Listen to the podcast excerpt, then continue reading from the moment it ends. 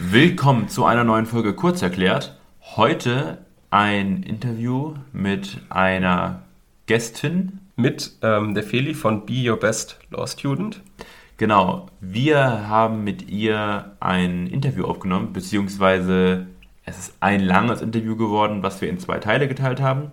Einen Teil findet ihr bei uns. Genau. Und den anderen bei ihr. Genau. Äh, ihr Podcast heißt auch Be Your Best Law Student, genau wie ihr Instagram-Account. Könnt ihr gerne mal vorbeischauen. Hört gerne in beide Folgen rein. Es hat auf jeden Fall sehr viel Spaß gemacht. Und wir unterhalten uns über das Notensystem und generell so ein bisschen schauen wir uns an, wie so Juristen drauf sind und wir gucken auch, ob wir irgendwie Verbesserungsvorschläge haben, was vor allem was die Art vieler Juristen angeht. Das ist auf jeden Fall sehr interessant und die Diskussion war auch sehr interessant, fand ich. Deswegen steigen wir jetzt genau da ein, wo wir angefangen haben mit ihr. Bis dahin, macht's gut. Heute wollen wir uns ein bisschen mit dem Thema Notensysteme und Vergleichen im Studium, äh, also gerade mit den Noten im Jurastudium, im Staatsexamen äh, befassen. Und das kann man nicht besser machen als mit zwei Leuten, die es auch wirklich gemacht haben bisher. Äh, deswegen übergebe ich einmal an Basti und dann an Felicitas, dass ihr euch kurz mal eure eigene Meinung dazu geben könnt, wie ihr das alles seht. Ist das Notensystem eigentlich fair im Jurastudium? Ja, Feli, fang du gerne an. Okay. Ähm, man kann auf jeden Fall die Noten 0 bis 18 Punkte eigentlich erreichen. Man kann es aber, finde ich, nicht ganz mit Schulnoten äh, vergleichen. Da geht es ja bis 15 Punkte und da gibt es auch Leute, die 15 Punkte geschafft haben. Und im Jurastudium ist es ja eigentlich so, dass man nie 18 Punkte schafft. Ähm, ich weiß gar nicht, ob ich glaube, es gibt sicher ein paar Examina mit 16 Punkten, aber das war's dann auch. Und auch die ganze Korrektur ist sehr subjektiv. Ähm, es kommt darauf an, welcher Korrektor das korrigiert. Es kommt darauf an, wie nah man an der Lösungskizze ist und ob der Korrektor andere Wege auch honoriert. Deswegen finde ich das alles, ja, wenn man es so sagen möchte, ein bisschen unfair, weil es nicht ganz vergleichbar ist. Baski, wie siehst du das? Ja, also ich sehe das äh, eigentlich genauso. Ich finde immer, man kann das ganz gut vergleichen mit einem Deutschaufsatz immer so ein bisschen. Also ich hatte schon immer in der Schule manchmal das Gefühl, so beim Deutschaufsatz hat hing sehr viel daran, wie der Lehrer jetzt den Aufsatz fand. Teilweise haben Lehrer dann irgendwie zehn Punkte gegeben und manche wiederum fünf. Also es hängt einfach sehr viel von der subjektiven Ansicht des Korrektors ab. Und ich zum Beispiel auch in meinem Examen, dann in der Einsicht habe ich dann gesehen, teilweise lagen die wirklich sehr weit auseinander, die Korrektoren. Also, und das hört man auch schon häufiger, dass es äh, einfach klar, ist ja einfach auch schwierig mit den ganzen Argumenten. Manche sehen das halt ein bisschen anders und dann fallen die Noten ein bisschen auseinander. Aber dass diese Spanne teilweise so breit ist, finde ich auch irgendwie ein bisschen bedenklich, muss ich sagen. Ja, ich glaube, es gibt auch so Fälle, wo quasi eine Hausarbeit mehrmals eingereicht wurde und wo dann zwischen fünf und neun Punkten irgendwie alles rausgekommen ist. Und deswegen, ich finde auch dann dieses Festhalten an dieser, an dem Prädikat als äh, unbedingte Voraussetzung für einige Jobs später schwierig, weil ich, ich finde, es gibt manchmal ganz wenig Unterschiede zwischen sieben bis neun, acht, äh, zehn Punkte. Das ist dann einfach manchmal Glückssache, was jetzt selbst bei einem da rausgekommen ist. Ja, auch so, also man kann sich ja auch nicht darüber definieren, wie viele Punkte man jetzt im Examen hat. Klar, die Job, der Job ist irgendwie davon abhängig, logisch. Aber alles, was so ich sage jetzt mal ab 6 aufwärts ist, das ist eine absolut super Note und teilweise hätten die Noten auch genauso gut im 9er, 9er Bereich aufwärts sein können. Also das hing dann wahrscheinlich an Kleinigkeiten oder ja. an, auch an, einfach an Glück. Zum Beispiel eine Klausur bei mir, das war Arbeitsrecht, das weiß ich noch. Zivilrecht war ich eigentlich ganz gut vorbereitet. Dann kam Arbeitsrecht, habe ich in dieser einen Klausur zwei Punkte im Examen gehabt. So, obwohl ich in Zivilrecht eigentlich immer ganz gut war. Also es ist einfach total glücksabhängig teilweise, muss man schon sagen. Ja, einerseits Glück, was so drankommt, ähm, genau. aber was ich auch schon, dann, deswegen finde ich es auch unfair. Ich finde zum Beispiel beim Medizinstudium, da ist ja viel mit Multiple Choice und so. Und da habe ich das Gefühl, natürlich ist es super anspruchsvoll und man muss auch echt viel lernen, aber man hat so ein bisschen diese Gewissheit, wenn man genug gelernt hat, schafft man das und dann schafft man auch oft eine gute Note. Und ich finde, bei uns gibt es einfach nicht diese Sicherheit, ich habe genug gelernt, ähm, ich werde das auf jeden Fall gut bestehen. Und deswegen finde ich auch unfair, dass manchmal nicht so, also es kommt nicht oft das Ergebnis raus, was, wofür man eigentlich die ganze Zeit sich angestrengt hat. Ja. ja. Auch die hohen Punktzahlen, dass es sich, also das finde ich am schlimmsten eigentlich bei den Punkten, dass es sich so eingebürgert hat, dass einfach diese Punkte A16 aufwärts nicht vergeben werden. Ich meine, wofür gibt es die Punkte, wenn sie nicht vergeben werden? Also ich habe noch niemanden getroffen, der sieb, na, 17 schon mal, aber 18 Punkte hat noch nie jemand gehabt, glaube ich. Das stimmt, also, ja. Habe ich noch nicht mitbekommen. Ja, und 17 Punkte dann eher so irgendwie in, in den ersten Semestern. Da gibt's irgendwie einen Prof, der halt sagt, okay, es kommt der und der Fall dran, dann lernst du den Fall und dann schaffst du halt 17 Punkte. Aber nicht, also im Examen kenne ich auch gar keinen, der jemals so eine Note geschrieben hat was ich auch, also was ich halt auch dann schwierig finde, ist, dass man halt trotzdem so daran gemessen wird, was da rausgekommen ist. Also es wäre ja auch was anderes, wenn man sagt, okay, es gibt die Notenspanne ist einfach unterschiedlich, aber wir können uns später trotzdem alle auf jede Stelle bewerben und werden dann auch eingeladen und dann guckt man halt einfach, wie es persönlich passt oder wie es dann von Fähigkeiten passt, weil niemand, der sechs Punkte oder fünf Punkte hat, ist ja ein schlechter Jurist und trotzdem hat der natürlich nicht die gleichen Einstellungschancen wie jemand, der jetzt neun Punkte hat. Ähm, ja, ich finde es da gut, dass es mittlerweile von dieser Prädikatsschiene ein bisschen runtergeht und dass auch ja schlechtere Noten ausreichen, aber ja, ich finde es halt schade, dass man einfach nur an dieser einen Note gefühlt sein ganzes berufliches Leben gemessen wird und dann trotzdem so mhm. wenig äh, Einfluss darauf hat. Mhm. Ähm, jetzt eine Frage an dich. Im Referendariat mhm. kriegt man da sehr viel, also wird man da oft nach seiner Note gefragt oder wird da sehr viel über diese Note abhängig gemacht? Kriegen die Ausbilder die Note mit irgendwie oder spielt es da keine Rolle? Also ich glaube, die Ausbilder wissen alle nicht meine Note aus dem ersten. Was bei mhm. uns jetzt so war, also ich mache in Hessen Referendariat und die haben im November angefangen zu verbeamten. Und ähm, das heißt, man kriegt mehr Geld, man ist privat versichert, das ist äh, super gut für mhm. Referendare. Das heißt, alle wollen gerade in Hessen machen. Und dann gibt's Städte, wo es heißt, unter zwei Stelle kommt ihr da jetzt erstmal gar nicht rein. Ähm, oder man wird irgendwie recht Boah. weit weg äh, geschickt. Und da macht dann die Note eigentlich auch schon wieder was aus, wenn man natürlich, je besser die Note ist, dann kommt man eher an seinen Wunschstandort, als wenn man eine schlechtere Note hat. Oder wird halt weiter weggeschickt. Das heißt, da macht es schon was aus, aber sonst wurde ich noch nie von einem Ausbilder irgendwie jetzt nach meiner Note gefragt. Hm. Ich habe mich nämlich ähm, in meinem Examen, also in meinem mündlichen Examen, mit, ähm, da äh, gibt es ja immer so ein Vorgespräch und da habe ich mich mit einem Professor unterhalten, der hat mich dann so ein bisschen gefragt, auf was ich so Lust habe. Und ähm, dann habe ich gemeint, ja, zum Beispiel in den Staatsdienst würde ich ganz gerne gehen, das fände ich ganz cool. Und ähm, dann meinte ich halt, ja, das ist, fand ich immer so ein bisschen problematisch, weil da ja immer, glaube ich, früher jedenfalls auf jeden Fall ein Prädikat notwendig ist. Und da meinte er, ja, heutzutage ist erstens kein Prädikat mehr notwendig für den Staatsdienst und zweitens ist das erste Examen deutlich weniger wichtig als das zweite Examen. Also stimmt das auch von den Noten dann? Ähm, ja, auf jeden Fall. Also ich weiß, also es kommt dann auch wieder auf jedes Bundesland an, aber ja, bei ja. uns ist es, glaube ich, aktuell so, dass man 18 Punkte in beiden Examina braucht für den Staatsdienst, ähm, mhm. aber im zweiten mindestens 8 Punkte. Also das ist schon nochmal mehr wert, weil du da halt auch ja. das machst, was du in der Praxis machen musst, also Urteile schreiben, Anklagen schreiben. Da gucken die mehr aufs zweite Examen. Bei den Großkanzleien habe ich schon gehört, dass die eher aufs erste gucken, weil da die Arbeit wichtiger okay. ist. Ganz oft ähm, je nachdem, welchem Bereich du bist, meinten die, gefühlt braucht man das zweite Examen da gar nicht, weil man ganz anders arbeitet. Das finde ich halt auch schade, weil ich finde, man kriegt das, äh, das ganze Studium so vorgegaukelt. Das erste Examen ist so das Wichtigste in eurem Leben und danach wird alles wieder gut, aber in der Zeit müsst ihr euch anstrengen und das ist halt ja unendlich wichtig. Und dann hat man das erste Examen, danach merkt man so, oh, jetzt muss ich noch das zweite Examen machen und jetzt sagt mir jeder, das ist viel wichtiger, gerade so für den Staatsdienst oder so. Das finde ich auch relativ frustrierend, weil dann einfach nur nochmal wie eine Examensvorbereitung nochmal drangehangen wird. Hm. Ja, genau. Aber denkt ihr nicht, dass es problematisch ist? Also wir haben, glaube ich, mit Jura das zweitbeliebteste oder beliebteste Studienfach in Deutschland. Mhm. Und wir haben ultra viele Studenten und irgendwas muss man halt machen, um halt irgendwie gefühlt ein, auf eine einfache Art und Weise die Spreu von den Weizen zu trennen. Und das klingt auch sehr hart, aber natürlich gibt es so viele Studenten, dass irgendwas gemacht werden muss. Und jetzt greifen die halt auf dieses einfachste Tool zurück, was sie haben, und zwar die Note. Jetzt kann man sich natürlich über das Notensystem streiten und sagen, das Notensystem ist unfair, aber natürlich, also und ich finde auch, ich finde es auch unglücklich, dass es alles auf ein oder zwei Examen, äh, Examina zurückgeht. Aber es ist halt das einfachste Mittel, mit dem man halt in der Lage ist, diese, diese Klassifizierung zu machen. Mhm. Ja. Ich ich finde, es ist ein extrem unfaires Mittel, dieses Notensystem gerade am Ende zu haben, weil ich meine, du hast sechs Jahre studiert und dann kommt das Examen. Das heißt, du kriegst, du, also es wird dann praktisch ausgesiebt nach sechs Jahren. Ja. Dann, da hast du praktisch, also mit 25 hast du nichts außer dein Abitur und Führerschein. Nee, so, also das, das Studium selbst, die Art und Weise, wie es aufgebaut ist, ist unglücklich. Das, mhm. Da stimme ich dir auch zu. Ja. Also man könnte das auch wahrscheinlich in einem, in einem Weg machen, dass die Noten, die man davor bekommt, zählen und nicht irgendwie für die Katz sind.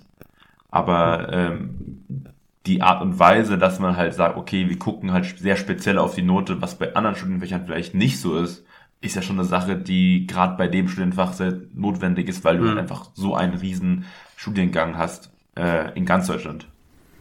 Ja, das stimmt. Ich weiß nicht, ob so ein ähm, System wie beim Abitur ganz gut wäre, wo man quasi ähm, ja, keine Ahnung, halt ein bisschen die Leistung sammelt aus dem Studium und dann kommt noch eine Abschlussprüfung oder so. Aber dieses, eigentlich alles, was man im Studium erreicht hat, ist egal oder ist auch nicht so viel wert. Hauptsache, man ist halt scheinfrei.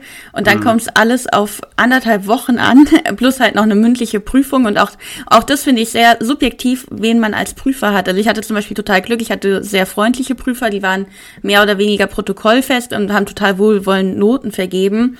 Aber da gibt's auch mhm. Leute, wo man Angst hat, dass man runtergeprüft wird, ähm, wo man gefühlt schon mit Angstschweiß in die mündliche geht, weil man weiß, man wird total auseinandergenommen oder teilweise auch einfach ja schlecht behandelt, äh, weil die natürlich denken, okay, der hat ja noch gar nichts erreicht in seinem Leben. Das finde ich schwierig, ja. Und auch das finde ich nicht so vergleichbar. Ja, also ich habe mir dann immer überlegt, okay, wie könnte man so das Notensystem und das Studienfach dann generell irgendwie einfach ein bisschen verbessern? Hm, dann kommt man natürlich auf die Idee, dass es man nicht als Staatsexamenstudiengang, sondern als Bachelorstudiengang ausgestaltet. Aber das wiederum ist das Problem, dass, glaube ich, auch einfach Jura halt auch in eins der anspruchsvollsten Fächer ist. Und das in, dann, in so einen Bachelorstudiengang zu pressen, finde ich dann auch, weiß nicht, auch für das Fach nicht angemessen. Weiß ich nicht. Wie siehst du das? Ich habe, also ich habe auch, war immer so eher dagegen und äh, eigentlich war man auch froh, dass man noch Staatsexamen gemacht hat und irgendwie fühlen sich ja auch viele Jurastudenten schnell als was Besseres, weil sie diesen anspruchsvollen mhm. Studiengang gewählt haben, oder weil sie noch Staatsexamen machen und belächeln, Bachelorarbeiten. Aber mittlerweile denke ich ein bisschen anders drüber, weil auch jetzt dieses Referendariat oder auch da braucht man jetzt ganz viele andere Sachen, die man jetzt sich in ja anderthalb Jahren irgendwie drauf lernt, wo man denkt, das hätte man vorher auch schon mal machen können. Ähm, und keiner von uns will ja alle das, also wir wollen, klar sind wir total umfassend ausgebildet, aber wir wollen, wir brauchen das teilweise gar nicht, weil für dich ist zum Beispiel klar, dass du irgendeinen Beruf nicht machen möchtest. Ich habe auch Berufe, die ich jetzt schon ausschließe und trotzdem muss man das alles lernen. Ähm, und ich glaube, man könnte das schon minimieren und vielleicht würde es dann in eine Art Bachelor oder Master irgendwie reinpassen. Ja, muss vielleicht keine Bachelorarbeit sein, die man dann schreibt, sondern dann auch wie so eine Art Abschlussprüfung, aber mit Credit Points sammeln, die auch schon in die Note reinzählen, finde ich eigentlich gut. Ja.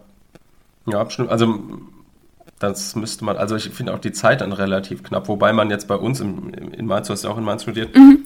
also ich hatte schon viel Zeit. ja. also ja. man würde es wahrscheinlich hinbekommen in äh, sechs Semestern. Ja. Würde ich sagen das auf jeden Fall. Ich habe mir auch, das fand ich auch schwierig bei uns im Studium, ist jetzt wahrscheinlich ein anderes Thema, aber ich hatte irgendwie nicht so eine klare Richtlinie und klar gab es Empfehlungen, aber es hat irgendwie so ein Weg gefehlt, so dann macht man das, dann das und das. Ich habe zum Beispiel schon den Schwerpunkt komplett gehört, habe dann aber gesagt, nee, ich muss jetzt ja erstmal richtiges Examen schreiben. Dann hatte ich quasi wieder bei Null angefangen, wieder den ganzen Pflichtteilstoff gelernt und danach musste ich doch noch den Schwerpunkt machen und das hätte man viel zeitsparender machen können. Ähm, und da finde ich, vielleicht ist da so ein Bachelor-Master-System ein bisschen einfacher, weil man sagt, okay, du hörst dann Sachen recht, dann hörst du das. Aber klar, dafür hat man natürlich alles total getrennt und nicht so miteinander verknüpft wie in der Examensklausur, wo einfach alles zusammengemischt wird, ja. Ja. Hast du dich denn ähm, in deiner Zeit vor dem ersten Examen jetzt mal auch über Noten definiert und dich viel mit anderen verglichen? Äh, ja, auf jeden Fall. Also ich muss sagen, so im ersten Examen, ich glaube, ich war so die abschreckendste Jurastudentin, die es gab, weil ich ähm, alles von diesem Prädikat am Ende abhängig gemacht habe. Ich dachte auch, ohne das ist man gar nichts wert und ich ja. muss es irgendwie schaffen, obwohl es einfach auch nur einen kleinen Prozent, ja, es gibt nur eine kleine Prozentzahl, die das schafft und ich hatte extrem viel Glück. Ich ähm, habe vielleicht auch einen Durchgang erwischt, wo es irgendwie gepasst hat für mich, aber ich würde jetzt nie sagen, ich bin besser als jemand, der irgendwie einen Punkt weniger hat als ich oder fünf Punkte weniger ähm, und da hat man natürlich schon geguckt, ja, wie habe ich so in meinen Probeklausuren abgeschnitten, wie haben die abgeschnitten. Teilweise war es auch wirklich blöd. Also mein Lernpartner, der war 0,25 besser als ich oder so. Und auch da hat man sich dann schon persönlich schlecht gefühlt, weil man dachte, warum habe ich das nicht geschafft? Wir haben immer zusammen gelernt. Und ähm, ja, ich habe mich extrem viel verglichen und ich glaube, das hat auch mit diesen Noten auf jeden Fall zu tun, weil man immer diesen Anspruch hat, unbedingt diese neun Punkte schaffen zu können. Und darüber vergisst man, dass es einfach schon eine riesige Leistung ist, dieses ganze Examen zu schaffen, äh, egal mit welcher Punktzahl. Ja. Ich weiß auch gar nicht, warum das bei Jura so ein, Ex also ich habe immer das Gefühl, bei Jura ist es nochmal eine Nummer stärker als in anderen Fächern, Ja. dass man sich vergleicht. Ich weiß auch ehrlich gesagt gar nicht warum, aber ich habe mich auch immer relativ viel verglichen vorm ersten Examen. Aber das ist jetzt, hat sich jetzt zum, zum Beispiel auch relativ viel gewandelt. Also man vergleicht sich jetzt nicht mehr, also ich jedenfalls nicht mehr ja, das ist gut. nach dem ersten Examen.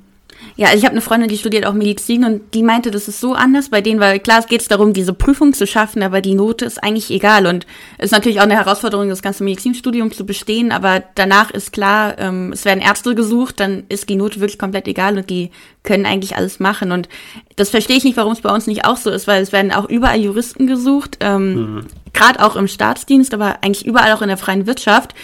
Und man ist ja kein schlechter Jurist, wenn man acht Punkte und nicht neun Punkte hat oder wenn man vier Punkte hat. Und dann verstehe ich nicht, ähm, warum man nicht einfach sagt, okay, die Note ist auch egal, Hauptsache ihr habt diese beiden Examiner. Weil klar fangen immer viele Leute ein Jurastudium an, aber es, ich glaube, es beenden jetzt auch tendenziell immer weniger Leute und immer mehr Leute brechen auch ab. Und das kann ich auch verstehen, weil es auch wirklich ein langes Studium ist. Ja, auf jeden Fall.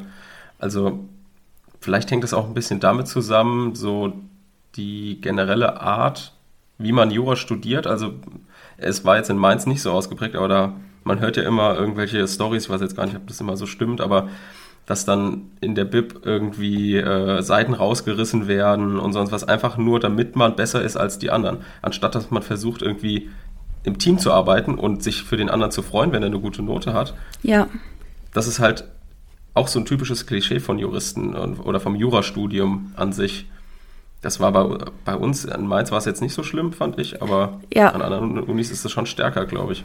Also man hört auf jeden Fall immer so Geschichten oder auch, ja, da, wie hinter dem Rücken von anderen Leuten gesprochen wird und ähm, auch immer dieses, ja, wie so Geier, was hast du jetzt geschrieben? Und ähm, ja, aber in Mainz habe ich mich da eigentlich auch ganz gut mitgefühlt, obwohl ich auch schon öfter habe ich gesehen, wie doch Bücher versteckt wurden oder dann hat auf einmal der ein, also die eine Zeitung natürlich gefehlt, weil man gerade alle müssen die gleiche Hausarbeit schreiben und da steht halt der Aufsatz drin zu der Hausarbeit, ja.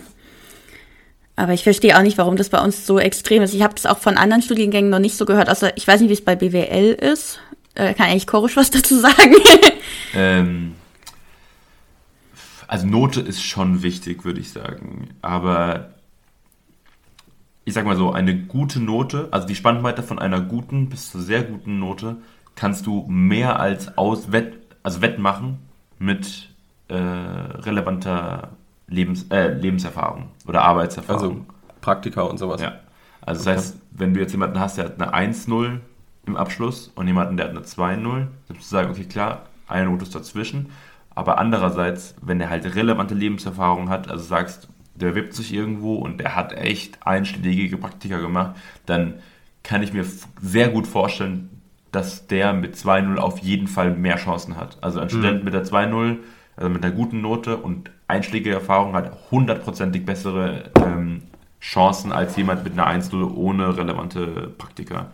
Das ist halt gerade im BWL-Bereich, wenn es dann in die Richtung Banken, Unternehmensberatung geht, immer so eine Balance. Das heißt, du brauchst eine gewisse gute Note, um diese Hürde zu schaffen, aber du brauchst Lebenserfahrung. Also ein Student ohne Lebenserfahrung oder Arbeitserfahrung, das ist immer ein bisschen das, eigentlich das Gleiche, ähm, hat meiner Meinung nach so gut wie keine Chance. Weil, also so gut wie keine Chance im Sinne von, er muss halt das wettmachen, was andere jetzt schon haben. Das heißt, dieses, dieses Ding, ihr habt ja im Endeffekt einen praktischen Teil nach eurem Staatsexamen. Ja, geht, Genau. Ja. Genau. Und das müssen BWL-Studenten für sich selber nachbauen. Das heißt jetzt nicht, dass du ohne praktische Erfahrung keine Chance hast, aber du hast bei, also du hast jetzt nicht bei allen Unternehmen eine Chance. Weil manche gucken halt und denken sich, ey, okay, die Person ist super einstellbar. Wenn ich die Person einstelle, die hat direkt Ahnung, weiß, was geht. Ja.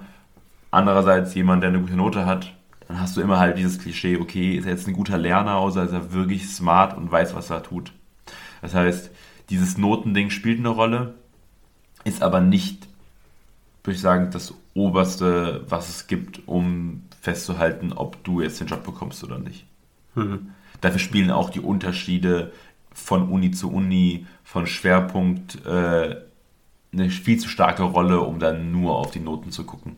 Okay, also da ist gar kein starrer Vergleich möglich, sozusagen, weil du, weil es in verschiedene Richtungen gehen kann. Also du kannst, machst hier ein Praktikum, Praktikum und das ist nicht mit dem Praktikum zu vergleichen. Mhm. So. Also man kann, man kann auch schwer vergleichen, weil so ein bisschen die Grundlage dafür fehlt. Ja, also was du sehen möchtest, das kann ich jetzt, sag ich mal, so ein bisschen erzählen, weil ich das auch schon mal bei eigenen Jobs und Praktika gemacht habe, dass ich entweder meinen Nachfolger oder einen anderen ähm, Lebenslauf mal so screenen musste, wo man so guckt, okay, würde ich jetzt ein Ja sagen zu der Person oder nicht? Auf was guckt man? Man guckt natürlich auf die Note. Dann sagt man sich so, okay, so, der hat halt so eine generelle allgemeine Hürde geschafft, der ist jetzt, sag ich mal, so und so gut, das passt erstmal. Da muss ich jetzt nicht tiefer reingehen. Ob er jetzt eine 1-0 hat oder eine 2-0 oder meinetwegen eine 2-3, das ist erstmal egal. Okay, die Note passt einigermaßen. Hat er irgendwie gute Praktiker bei guten Unternehmen. Das ist immer so ein Ding, man muss sich da mal so hocharbeiten, gerade bei einem Praktiker. Du kannst nicht von hier auf gleich zu der besten Beratung, Bank gehen. Das erarbeitest du dir Stück für Stück. Ja. Und dann guckst du dir halt auch an, ob das alles eine gute Story gibt. Hat sich die Person in dem, was sie geschrieben hat und dem, was im Lebenslauf ist, ähm, gut beschrieben? Hast das Gefühl, die Person macht das, das, was ihr Spaß macht? Ist der Drive da? Hat die Motivation, das zu tun, was sie tut? Und all das zusammen ergibt ein gutes Bild. Also ich habe ich hab schon Praktika bekommen, wo ich ähm, wahrscheinlich schlechtere Noten hatte als andere Bewerber, aber wo ich durch mein Auftreten im Gespräch, durch mein, die Story, die ich sozusagen in meinem Lebenslauf, in meinem CV erzählt habe, aber als auch ähm, die Motivation, die ich rübergebracht habe, die Stelle bekommen habe. Aber ich glaube auch gleichzeitig, dass ich Stellen nicht bekommen habe, weil ich halt einfach nicht überzeugend genug war über meine Noten hinaus. Also das ist echt so eine Frage. Und man merkt sowas auch relativ einfach. Mhm. Da merkt man ja jetzt eigentlich so den Unterschied zwischen Bachelor- und Staatsexamstudiengang. Also du hast schon die ganzen Praktika und so klar alles schon vorne drin im Bachelor sozusagen. Ja. Und wir haben das halt praktisch alles danach dann. Oder ja. kann man, das kann man doch mit dem Referendariat auch vergleichen, oder? Dann Auf diese, jeden diese Fall, Praktika. ja. Weil ich finde, die Praktika, die man im Studium macht, natürlich kann man die auch irgendwie sinnvoll nutzen, aber ganz viele machen die ja auch einfach nur, um diese 13 Wochen oder was auch immer man gerade braucht, äh, festzuhaben. Und ich, ich glaube, das macht eigentlich mehr Sinn, wenn man schon mal ein bisschen wirklich praktische Arbeit hat. Und im Referendariat arbeitet man halt auch wirklich praktisch und macht das, was man später auch machen würde, wenn man Zivilrichterin wird oder äh, ja, Strafrichterin oder so. Ja. Sind die Noten denn vergleichbar zwischen dem ersten und dem zweiten Examen? Also musst du das gleiche leisten für die gleiche Note oder kannst du leichter irgendwie eine höhere Note im zweiten Examen erreichen? Ähm, ich ich finde es einerseits sehr vergleichbar, weil es gibt wieder die ähnliche Auffächerung. Es schaffen zehn, also es schaffen sogar weniger Leute im Prädikat als im ersten. Dafür fallen nicht mehr ganz so viele Leute durch.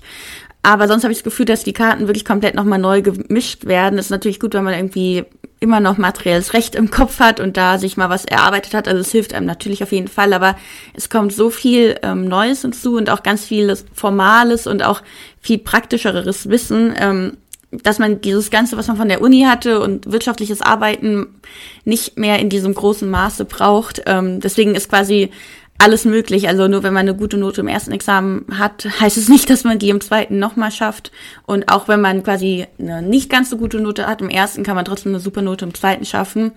Und ich habe da schon ganz oft gehört, dass es so ein bisschen Typsache ist, ob das einem liegt, äh, wie man arbeitet im zweiten oder ob einem halt eher mehr dieser wissenschaftlichere Stil von der Uni liegt.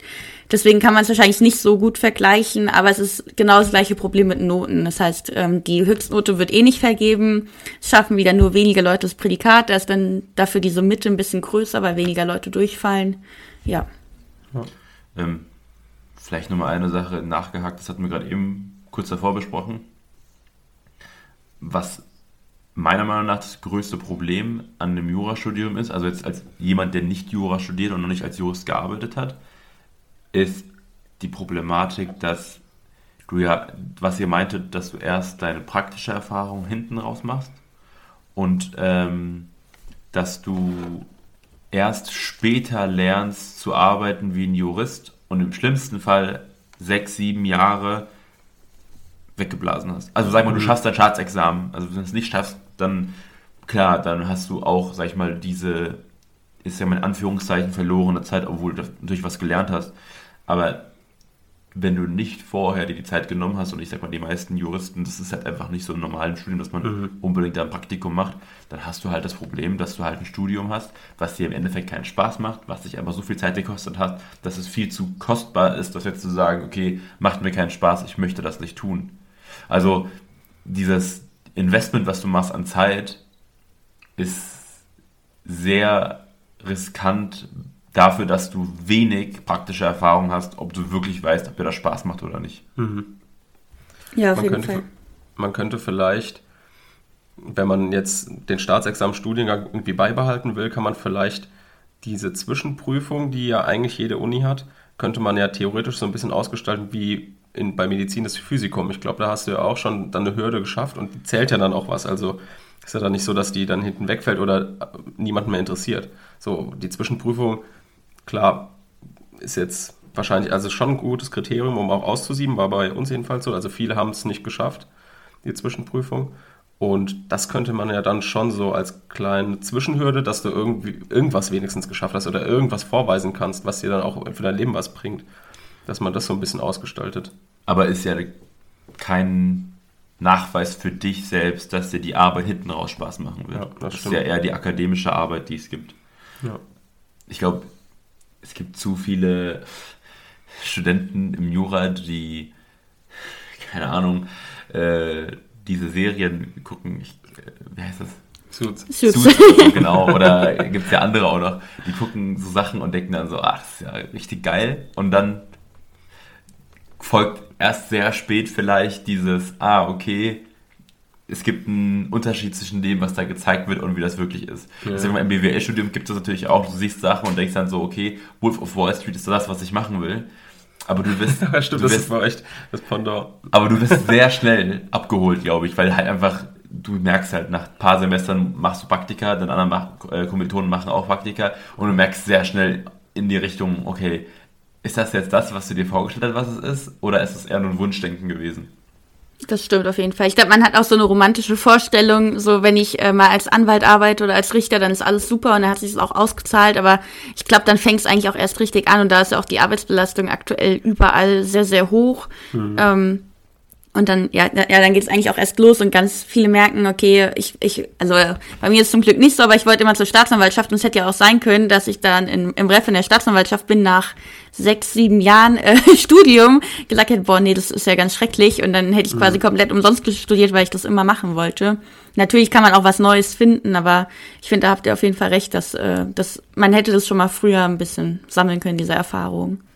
Ja. Ähm, Nochmal zu, zu Suits die, also die Erstsemester, oder also ich habe das, glaube ich, im ersten, zweiten Semester so geguckt, oh, fand es total geil, aber man hat eigentlich nur, nur 30, maximal 30 Prozent von dem verstanden, was die erzählt haben, weil ja. das auch total kompliziert, also man fand es nur geil, dass er irgendwie alles platt gemacht hat, aber äh, selbst verstanden, was jetzt da so vor sich geht. Ja, das stimmt. ja. Waren immer nur geil angezogen, es kam immer cool rüber und so, aber... Ich muss zugeben, ich habe es nie gesehen, deswegen... Ernsthaft? Nee. Okay, musst du mal gucken auf jeden Fall. Gucken, ja. So, wir hoffen, es hat euch Spaß gemacht.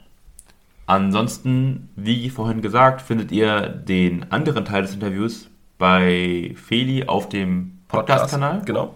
Und ansonsten bleibt uns nichts weiteres zu sagen als vielen Dank und bis zum Sonntag. Genau. Macht's gut. Tschüss.